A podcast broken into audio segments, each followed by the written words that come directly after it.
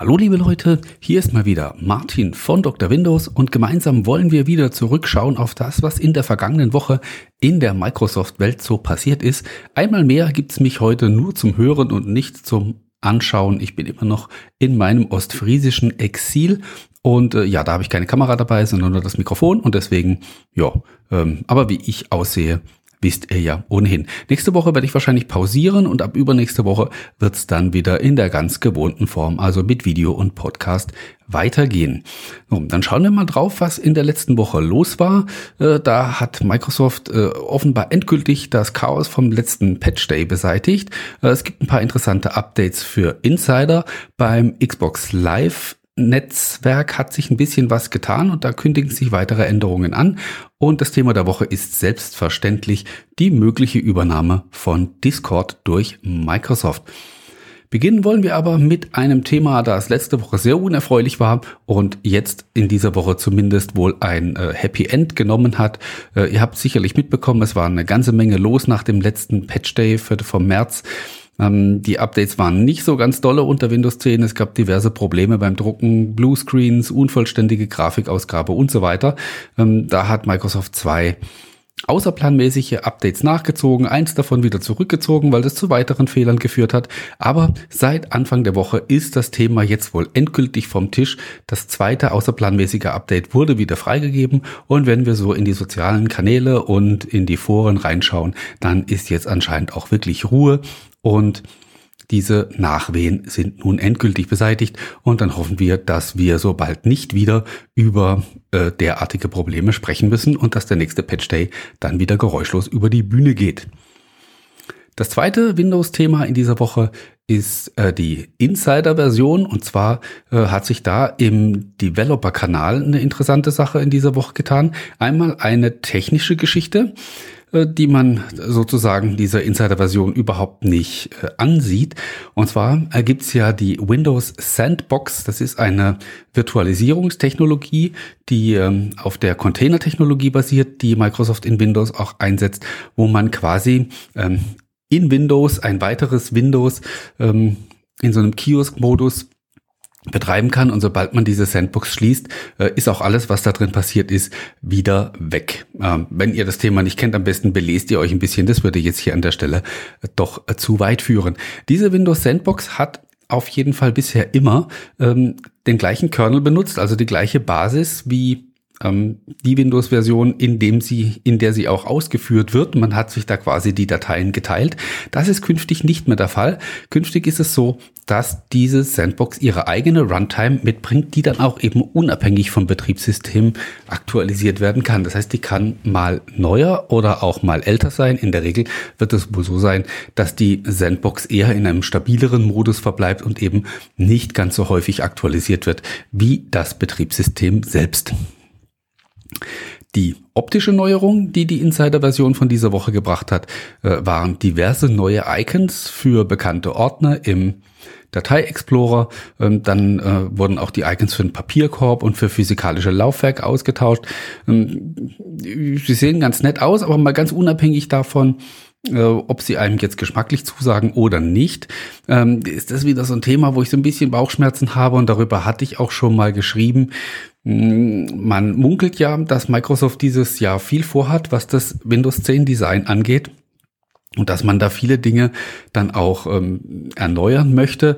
Und was für mich so der schlimmstmögliche Fall wäre, ist, dass man äh, wieder neue Designelemente beginnt und die an verschiedenen Stellen einführt, aber äh, den Job wieder nicht zu Ende bringt. Das ist das, was, was wir in, äh, ja, unter Windows 7, Windows 8 und jetzt dann auch in Windows 10 ständig erlebt haben. Es wird immer wieder Neues angefangen, aber es wird dann eben nicht durchgängig zu Ende gebracht.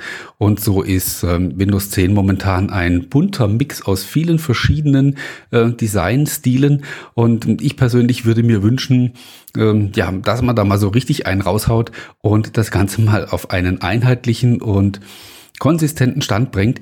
Ähm, Wobei mir Oberflächen eigentlich jetzt gar nicht so wichtig sind, aber äh, hinter der Oberfläche steckt ja dann eben auch die ähm, berühmt-berüchtigte User Experience und ähm, ja, das sind so Dinge, das brauche ich euch als Windows 10 Nutzer nicht erzählen, dass ähm, fünf Jahre beziehungsweise sechs Jahre jetzt äh, nachdem Windows 10 erschienen ist, es immer noch die klassische Systemsteuerung und die PC-Settings gibt. Das ist halt ein absolutes Unding und da wird es Zeit, dass da endlich mal aufgeräumt wird.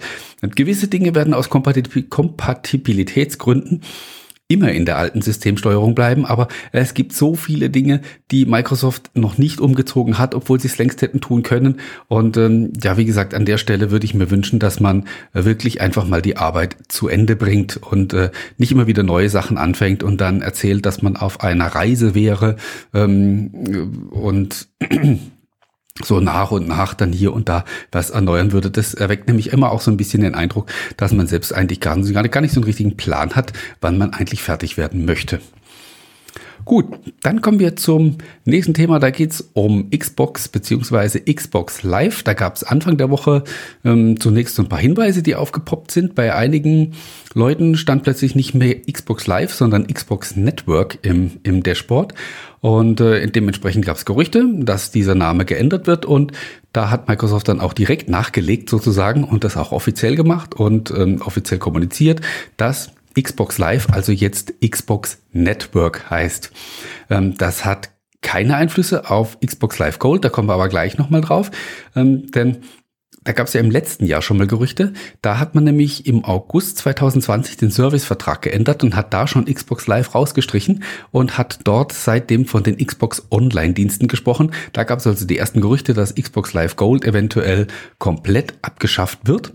Ähm, das ist nicht der Fall, obwohl man äh, ja in gewisser Weise das im Januar versucht hat, äh, sozusagen über den Preis zu erledigen. Ja, wer von euch im, im, Thema Xbox drin ist, dem werde ich da auch nichts Neues erzählen. Man hat also da eine saftige Preiserhöhung angekündigt im Januar. Man wollte in Deutschland die Preise um rund ein Viertel anheben. In USA wollte man sie gar verdoppeln. Das hat, äh, oh Wunder, äh, einen Sturm der Entrüstung ausgelöst. Die Leute sind äh, furchtbar steil gegangen in den Foren und in den sozialen Netzwerken. Wenige Stunden später hat Microsoft diese Preiserhöhung dann wieder einkassiert und gleichzeitig ähm, angekündigt, dass man gewisse Dinge, die künft, die bisher im Xbox Live Gold Abo drin ähm, allen Usern ohne Zuzahlung ähm, zugänglich machen wird. Dazu gehört beispielsweise der Party Chat und auch der Zugang zu diversen Free-to-Play-Games. Hm, das hat man ein bisschen eilig angekündigt, um da die Wogen wieder zu glätten.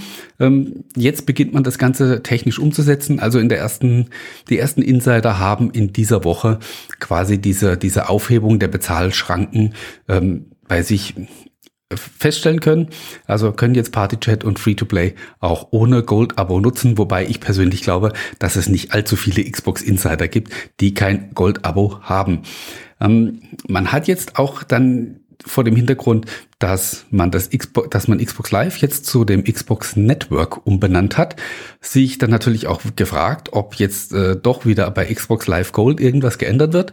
Dem hat man aber sofort widersprochen, hat gesagt, nein, Xbox Live Gold wird in seiner derzeitigen Form erhalten bleiben. Ich persönlich glaube auch, dass Microsoft das Thema nicht mehr anfassen wird. Dazu war der Wirbel zu groß, den man im Januar mit der Preiserhöhung äh, dann ausgelöst hat. Was ich allerdings glaube, ist, dass man das Gold-Abo, wie soll ich sagen, äh, von zwei Seiten überflüssig machen wird. Nämlich einmal wird man mehr Dinge, die im Gold-Abo drinstecken, dann einfach generell kostenlos machen, wie wir es jetzt beim Party-Chat und bei den Free-to-Play-Games erlebt haben. Das heißt, es ist an der Stelle gar nicht mehr notwendig, ein Gold-Abo abzuschließen. Gleichzeitig glaube ich aber, dass man ähm, eventuelle neue Premium-Funktionen eben nicht mehr ins Xbox Live Gold-Abo stecken wird, sondern nur noch äh, im Rahmen vom Xbox äh, Game Pass die Sachen unterbringen wird. Das heißt, wenn man den vollen Funktionsumfang haben will, wird einem nichts anderes übrig bleiben, als irgendwann zum Game Pass zu wechseln. So glaube ich, äh, dass Microsoft, wie gesagt, so sozusagen das Gold-Abo in die Zange nimmt. Auf der einen Seite wird man es für verschiedene Dinge einfach nicht mehr brauchen. Auf der anderen Seite wird es nicht mehr wertvoll genug sein, sage ich jetzt einfach mal. Also man wird an der Stelle einfach ein bisschen Schmerz aufbauen,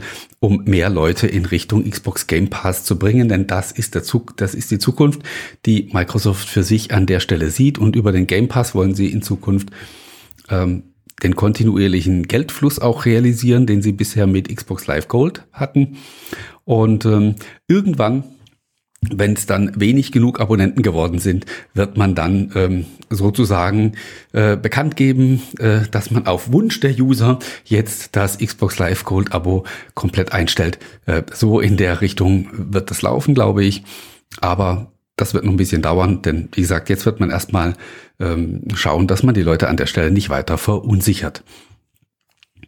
Ja, ich sprach gerade von äh, möglichen Premium-Funktionen äh, auf der Xbox und das bringt uns äh, indirekt zu dem Thema der Woche, nämlich der möglichen Übernahme von Discord durch Microsoft. Da kamen Anfang der Woche die ersten Meldungen auf.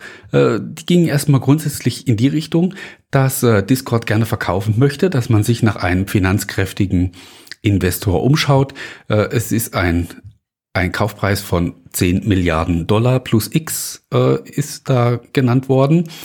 Und äh, ja, reden wir erstmal, warum, warum könnten die überhaupt verkaufen wollen? Denn äh, Discord hat, wie viele andere Kommunikationsdienste, extrem profitiert von der Corona-Krise.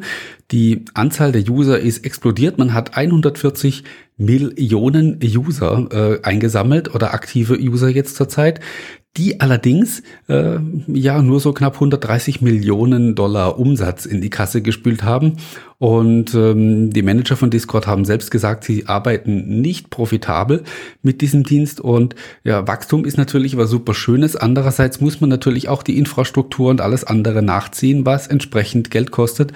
Und ähm, wenn man dann weiter wachsen möchte, dann muss man entsprechend investieren. Dafür braucht man Geld. Und wenn man keinen Gewinn macht, dann hat man keins. Also es könnte tatsächlich so sein, dass Discord einfach auf seinem Wachstumskurs jetzt eben an Grenzen gestoßen ist und gar nicht mehr so atmen kann, wie sie gerne würden, um ähm, weiteres Wachstum zu ermöglichen und dass wir aus diesem Grund eben einen Verkauf erwägen. Einer dieser Bieter soll Microsoft sein, äh, hörten wir. Ähm, es sollen aber auch Amazon oder Google ihre Fühler nach Discord ausgestreckt haben oder auch äh, es Grundsätzlich wäre auch denkbar, dass irgendein Game Publisher ähm, den Dienst kaufen möchte, einfach nur, damit ihn niemand anders bekommt ähm, und ihn dann in irgendeiner Form exklusiv macht und die eigenen Spieler dann sozusagen in die Röhre schauen. Ähm, der, äh, die Verhandlungen sollen aber tatsächlich in Richtung Microsoft abgebogen sein. Das war eine Meldung, die wir dann Ende der Woche noch hörten vom, äh, vom Wall Street Journal.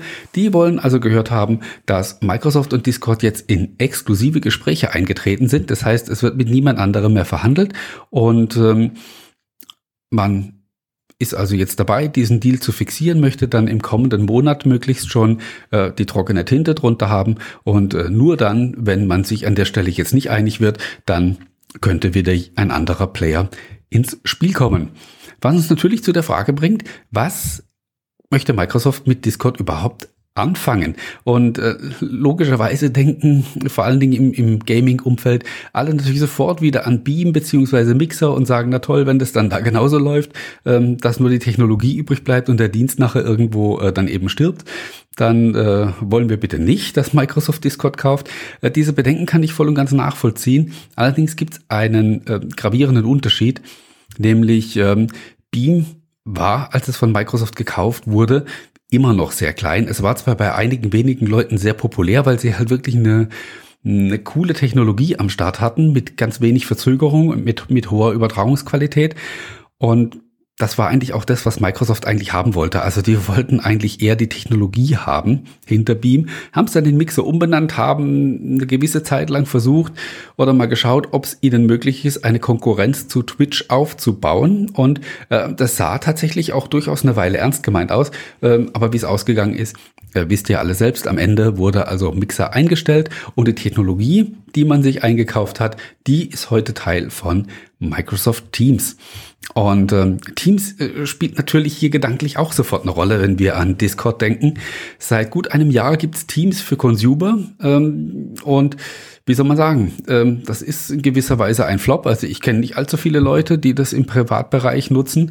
Und äh, dazu muss man auch dann sagen, dass das Ganze auch nicht so wirklich ernst gemeint rüberkommt bis jetzt. Also ähm, der Rollout war ziemlich langsam. Microsoft macht dafür keinerlei Werbung in irgendeiner Form, dass man also sein Privatleben mit Teams organisieren könnte. Das heißt, ja, das ist ein Angebot, das steht halt so darum und äh, man kann das nutzen oder nicht. Und ähm, das ist also kein großes Thema, Teams für Consumer.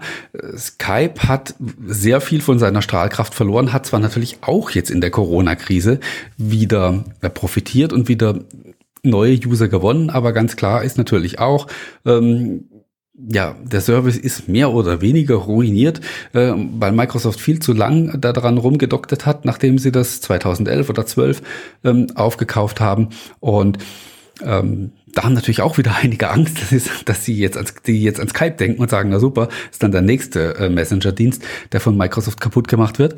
Die Angst kann ich euch an der Stelle nicht nehmen. Ich, ähm, ich glaube allerdings nicht, dass, äh, dass Microsoft diesen Fehler in der Form nochmal wiederholen wird. Skype war ja eigentlich auch in daher, erstmal haben sie den Dienst damals komplett falsch verstanden, als sie ihn aufgekauft, aufgekauft haben. Sie haben nur an Telefonie gedacht in einem Zeitraum, wo gerade Messenger wie WhatsApp und so groß wurden. Ähm, aber das wollen wir an der Stelle jetzt nicht nochmal aufrollen. Ähm, Discord ist ein etablierter Dienst. Ich habe eben schon gesagt, 140 Millionen aktive User. Und ich persönlich glaube, dass wenn Microsoft tatsächlich diesen Deal macht, dass sie nicht sehr viel verändert werden im, im ersten Schritt. Das heißt, sie werden den Dienst erstmal so laufen lassen und ihm seine Eigenständigkeit ähm, dann auch lassen. Und es geht in erster Linie, glaube ich, tatsächlich darum, in diesem Messenger-Business mal wieder so ein bisschen Fuß auf den Boden zu kriegen bei den Privatnutzern. Ich könnte mir vorstellen, dass man in Zukunft ähm, in irgendeiner Weise zum Beispiel an Teams andockt und da eine interoperable, inter, ihr wisst, was ich sagen will, ähm, eine Zusammenarbeit zwischen den beiden Diensten ähm, ermöglicht. Aber wie gesagt, in erster Linie glaube ich, wenn, wenn Microsoft Discord kaufen sollte, wird das erstmal so weiterlaufen. Es wäre natürlich auch denkbar, dass man zum Beispiel den Party-Chat äh, auf der Xbox dann einfach ähm, entfallen lässt, beziehungsweise ähm, den eben auf, auf Discord nachher laufen lässt, ähm, dann hätte man an der Stelle auch äh, eine bessere Lösung, als man sie jetzt hatte und wäre gleichzeitig besser vernetzt. Also wie gesagt, ich glaube nicht, dass Microsoft hier irgendwas Exklusives machen möchte. Also den, den jetzt aktiven Usern von Discord, die nichts mit Microsoft am, am Hut haben, ähm, den Dienst irgendwie wegnehmen. Das glaube ich nicht, dass sie das im Schilde führen. Aber ja, jetzt lassen wir das Ganze erstmal zum Ende kommen, denn ähm, noch ist ja überhaupt nichts fix und wir müssen erstmal abwarten, ähm, ob dieser Deal überhaupt zustande kommt. Und dann wird uns Microsoft sicherlich auch erzählen, was sie in Zukunft mit Discord vorhaben.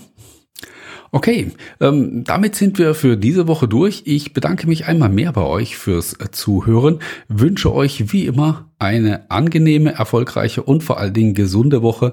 Ähm, sag's wie immer, passt auf euch auf, bleibt gesund und falls wir uns nächste Woche nicht hören sollten, wünsche ich euch an dieser Stelle schon mal ein schönes Osterfest und äh, wir hören und lesen und sehen uns bei Dr. Windows. Macht's gut und bis dann. Bye bye.